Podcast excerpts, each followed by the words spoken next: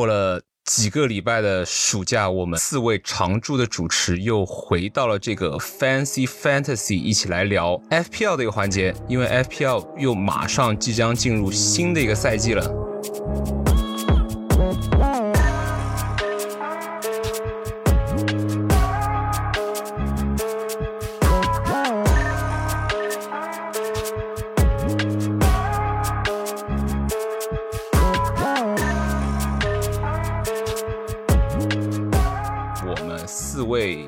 还是这四位，分别是由我 Matt，然后 Mike、安德鲁、汪总以及黄 Sir。大家好，大家好，大家好啊！Hello Hello Hello，大家好，又跟大家见面。是的，然后因为这个 FPL 又开始了嘛，那我们就不能偷懒，要来聊一聊这个新的赛季。我们简单的看一下这些球员的人选。然后我很简单在首页看了一下，我会发现啊，有一些熟悉的名字，但是它的价格是变得有点陌生了。比方说像厄德高，现在是变成了八块五；马丁内里现在也是变成了八块。我记得上个赛季好像他们还没有到一个这么贵的一个水准吧？六块五，六块五对吧？对。六到六块五，有一个印象是这个价钱，所以导致我们蛮多人都会三持这个阿森纳的。那我想起来，上个赛季末有两种声音，一种是说，因为阿森纳的中场这三叉戟太便宜，导致这个游戏的就比较失衡，就没这么好玩，就是大家都互相抄作业。但第二种说法呢，就是偏向好一点，他们觉得。阿森纳这三个人以及布莱顿这三个人，他的价钱很便宜，你可以马上就可以换人。至于哪三个人呢？是任意大家挑选，反而是觉得因为他们的便宜价令这个游戏的可玩性大了很多。不知道你们三位对这两个想法是更倾向于哪一种？是觉得更可玩了，还是说这个游戏就沦为一个抄作业的一个地步？我主要在讲上个赛季。王总，你怎么看？更倾向于后者，因为就是不会像上上个赛季那样，就是大家都是会去选凯恩啊、呃德布劳内啊、萨拉赫还有孙兴民这种，然后其他的球队呢，他们的那个成绩和状态也不是呃太稳定，就是整体而言，就是会觉得好像不拿萨拉赫或者是不拿这些呃，就是非常稳定的球员，你这个分数就会被抛到了很后。但是上个赛季明显就是感觉就是，比如说纽卡斯尔啊，呃，阿森纳，还有这个布莱顿这三支球队，它也为这个 fantasy 提供了很多可玩性，就是选择方面。那么我认为是对这个游戏会有一种更加友好的一个情况吧。对我我想法是这样的，不知道大家有什么其他想法？哦，我我也是觉得可玩性更强，和上上赛季相比较。呃，上上个赛季就像刚刚汪总所所说，如果说你队里没有凯恩、萨拉赫啊，甚至是德布劳内的话，可能你就会被大家抛分嘛。但是上个赛季就是一个百家争鸣的状态，除了刚刚两位提到的阿森纳的中前场、布莱顿的中前场以外，你还可以选择像维拉和纽卡的中场和前锋，他们的上分能力也非常强，包括小蜜蜂布伦特福德。所以说我个人觉得呢。这个可玩性是非常强，而不是说，呃，你只能选啊阿森纳那三个人，或者是说布莱顿那三个人里面挑，其实可可选择性是很多的。所以说，就是自己在选人的时候，中前场有一种挑花眼的状态，就大家其实都是属于那个性价比比较高的状态，因为就是刚刚我提到的，像纽卡的阿尔米隆，对吧？然后沃特福德的姆贝莫托尼。以及像维拉的沃特金斯，他们其实都属于在 FPL 里面价格中高档的球员，就是说相对来说，当然没有阿森纳的性价比那么高啊，但是他们上分能力也很强，所以说我觉得上赛季这个状态是我作为一个 FPL 玩家想看到，就是那种球员百家争鸣的状态，然后让我们经理的可选择性很多，嗯。每个人都会有不同的想法和战术，然后每个人都会有自己不同的倾向性，这是我我的看法。同意。咱们这个三三个人基本这个事情是达成共识。然其实我觉得那个前者的那个声音呢，倒也不受质疑吧，就是为什么会这样子想呢？因为像厄德高这种，其实他之前在上上个赛季租借来阿森纳的时候，其实大家都他那个下半段的那个表现呢，其实也不是特别的好，就其实是有点赌的这种行为了。大家其实也根本就没有想到他上个赛季可以表现的那么好。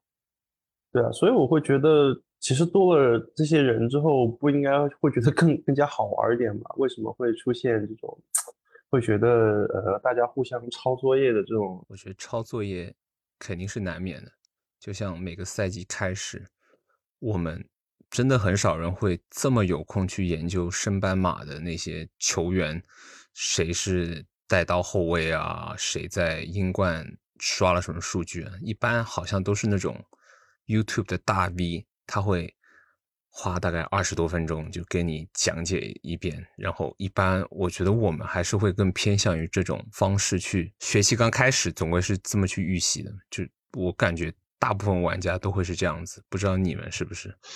主要是基于我们刚刚说的那种情况，对吧？呃，就比如说以这个赛季的备战来说，我们也会觉得，当然是价格上升了。嗯，比如说阿森纳的萨卡、厄德高和马丁内利，那就是三位也可不可不会就是全三尺吧？嗯，然后就是可可选项性很多，我觉得反而就是抄作业的难度也变大。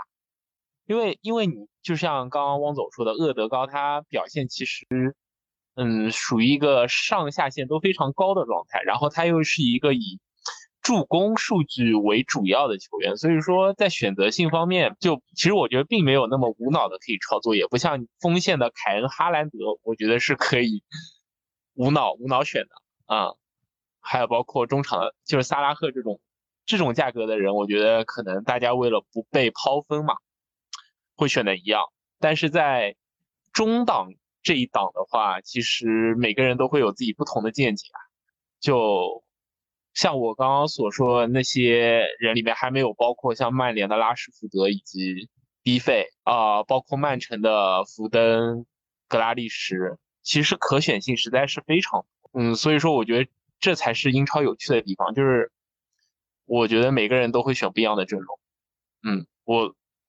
反而不会觉得大家都会就是看那个，呃，博主大 V 选什么，自己就跟风抄什么，也不一定。嗯，或者是博主之间，就比如说 top top ten 的博主之间，我觉得他们选择阵容的人可能也不一定看法都大差不差。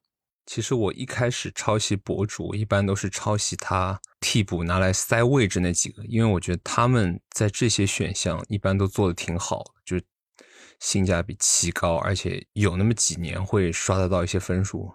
不过说回来，就是刚才 Mike 提到的无脑选哈兰德、凯恩，就你们觉得今年不知道你们有没有看过这些球员的价格？这个哈兰德已经是升到了一个。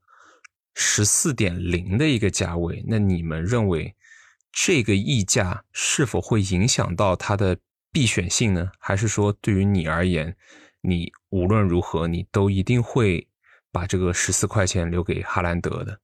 嗯，开赛它是具有一定的这个必选性的，呃，因为它就开开季的时候都是一张白纸嘛，就。最大的那几个，我们可以说重武器，一般都是会选最保守的那个那那些人。就即使是当年萨拉赫从把九块多直接弹射到十二块，就依然会有人会去选。后来事实证明也也没有错，就是他还是依然值那个价。就是开季他是基本上是一个必选项，然后而且它是可以向下去去置换的，就是。它只要它没有达到预期，你是可以马上一对一换掉。当然，它这个容错率也很高，所以开季就它是一定是必选的。我我的看法，但是你说放宽到整个赛季的话，我我自己是不认为它是一个再像今年那样子大大百分比长时间持有的一个人。就它百分比可能还是会很大，但是你中间一定是有一段时间依据赛程和。和你球队当时的伤病情况，你是会对他动手脚的了。但十四块钱不会再是一个就是你真的可以让他稳稳的躺在你阵容里的价格，我是怎么觉得。凯恩好像是还是十一块五，我觉得凯恩是相凯恩十二块的，对，凯恩现在最大的变数是他的下家，就是东窗前吧。东窗前大家对他的的看法应该还是比较比较不稳定的，就持一个观望的态度。暂暂时目前这个状况，但是我觉得凯恩的十二块钱，他的这个就是。在你队里面的这个等待的时间是会可以比哈兰德要长，就是你可以容忍他两至三轮会有一个小的低谷期，但是哈兰德基本两两轮之内不出数据，可能就要关注一下现在吹什么风了。可能现在有两个八块钱的人在在上天入地的话，你就可能要比较快的去操作。嗯，比较认同黄色的说法和他的战术吧，因为拿到了像。前锋哈兰德、凯恩或者中场的萨拉赫的话，你可以很容易的向下马上就是替换到当前很火热的那种七到九块钱的人，所以我觉得，嗯，在开季拿这些呃顶级价位的巨星是没有什么问题的。反正我觉得他们的溢价也不会影响我的选择。各位都说的非常合理。那除了哈兰德以外，有哪些人是你就是你马上想到就觉得我上个赛季一直持有的，我这个赛季的首套阵容我还是会继续持有的一些球员？马上你后脑勺想到的一些名字会有哪些？拉什福德，拉什福德，对我还是非常看好的。我觉得曼联今年的进攻上的活力应该会。较去年再有提升的战绩，咱们就先不论，反正没人不看这些东西的。但是我觉得拉什福德应该还是有很多的机会。今年他应该有小有涨价，但是这个绝对是可接受范围内。我大概率初始阵容会拿他，而且会较长时间持有他。我认为，作为利物浦球迷的汪总，如何看待这个 TAA 呢？他现在好像改了一个位置题。但是他在游戏里还是显示后卫。我刚刚看了一眼，TA 已经涨到了八块，我的天呐，这个价格它真的很难去做搭配啊。你想象一下，你拿 TAA 再加个萨拉赫，再加个哈兰德，好了，你整套阵容少了多少钱？已经没有什么人可以拿的了。但是我看到麦卡利斯特只有六块钱，我觉得可以入一下。因为麦卡利斯特今年在利物浦的这个进攻位置应该还是蛮重要的，他应该是会搞蛮多助攻出来的。我个人是这么想。先不说这个球队的战绩怎么样，应该是还是不错的。特雷萨德七块钱，性价比好像也蛮高的，但是呢，好像他也有点难撼动到这个阿森纳三人组这个。位置，这个就是季宇哥哥所说的，就阿森纳主力左路到底是会是谁呢？这个还挺关键的。马丁内利他可能跟马丁内利需要的但是现在目前看了一下，这个还是布莱顿这几个中场性价比还是比较高。无论怎么换，他们这个阵容好像还是踢得很不错。这布莱顿开季前三场都是。绿色只打了两分的一个赛程，当然我们也知道这种赛程的红绿灯也是有时候是一个 trap。他先是对卢顿主场，第二场是客场对狼队，第三场是主场对西汉姆联，三个绿灯。三球王今年多少钱？六块五。哇，是不是很舒服？没错。对。啊，艾斯图皮尼埃也是五块，五块钱非常的良心，性价比好高。阿尔米隆六块五，对他倒也没怎么涨。对，主要是他下半赛段就伤了嘛，一直没踢。是，踢了也没出，不像上赛季这样出数据了。哦，我觉得这个姆贝莫大家可以拿一拿，他六块五。游戏里显示是中场，但是因为托尼不是要禁赛到一月份嘛，他应该就是顶在前面了。但也有可能这支球队就拉库了，谁知道呢？哦，说到新的人，就是你刚提到升班马嘛。作为切尔西球迷的麦克哥哥，如何看待你们切尔西的新的锋线？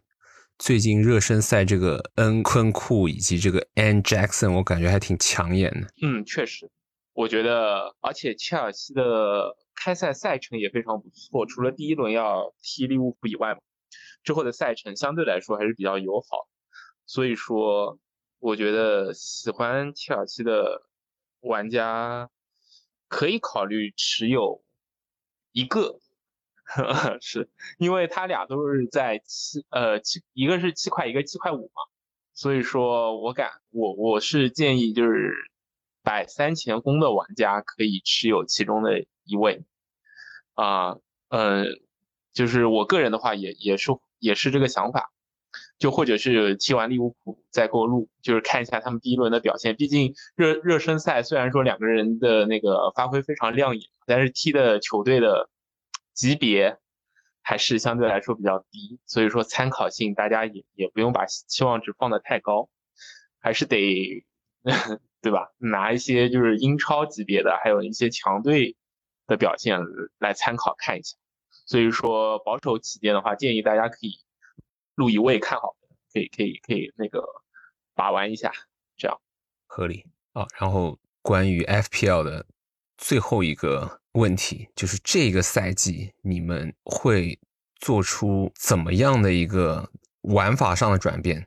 因为大家都是玩过至少两到三个赛季的玩家了嘛，相信你们在过往几个赛季也吃过一些苦头，可能是你在一个。玩法上或者说是战术上有一些，也不能说是致命性的错误吧，就是有些细节是做的不够细腻的，导致你的排名被抛开了。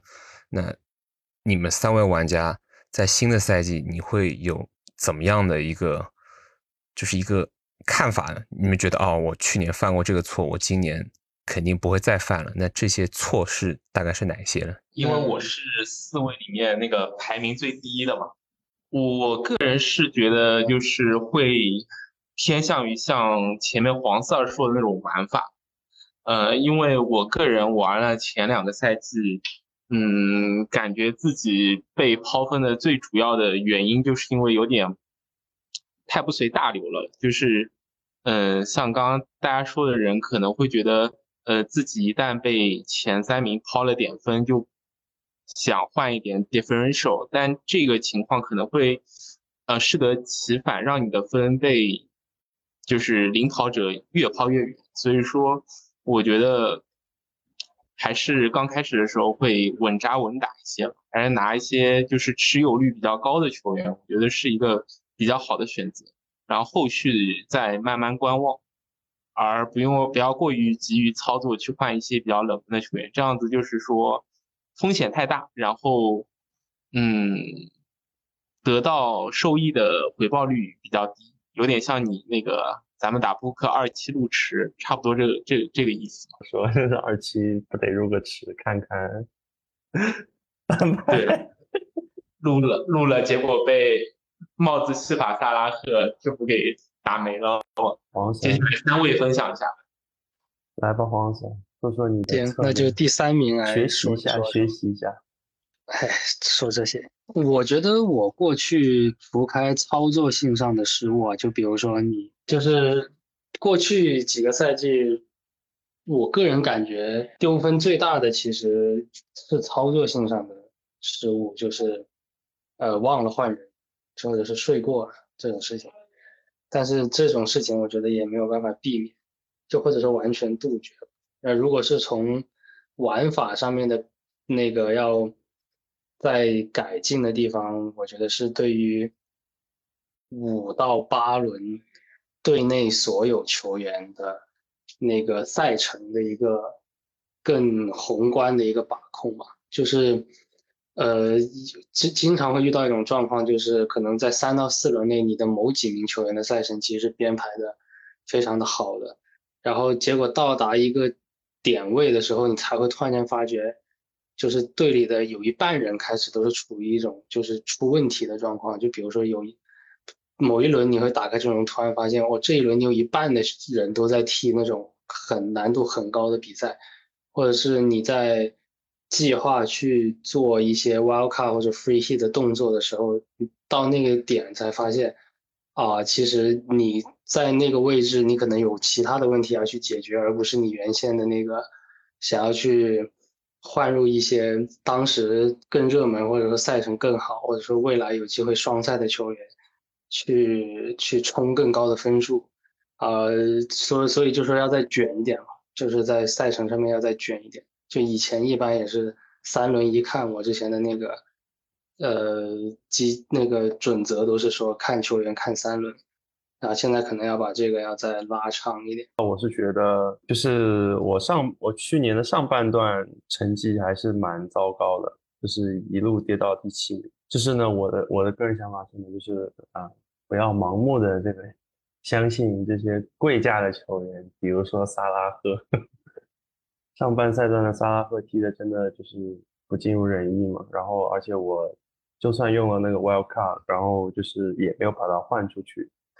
就是其实还是要更像黄人说的那样，就是更合理的去搭配一下自己，就是自己的这个阵容吧。呃，虽然下半赛段确实也是靠了这个萨拉赫去追上了分数，但是还是有些选择上面不太正确。就比如说，其实下半赛段的阿森纳那几个球员，呃，不太稳定了。但是我还是就是选择观望，也没有去换人。应该还是那个时候，就是继续做一些调整，去换一些呃，当时可以拿到分数的球员。然后另外就是，我觉得就是不能就是太相信自己的一个灵光一现的这种 想法。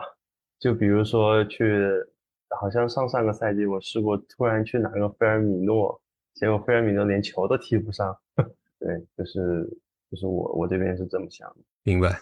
我个人还是跟上个赛季一样，就我觉得有时候跳船还是得再早一点。虽然你不知道为什么有一些大势的球员他就拉了，但是大家都跳船，你应该也得跳，就不能很执着，就觉得我能不能逆向的一个 differential，就趁大家都跳船的时候我继续持有，这样子我可以无缘无故不小心能突然把大家都失去的分给追回来，这好像是不太行的。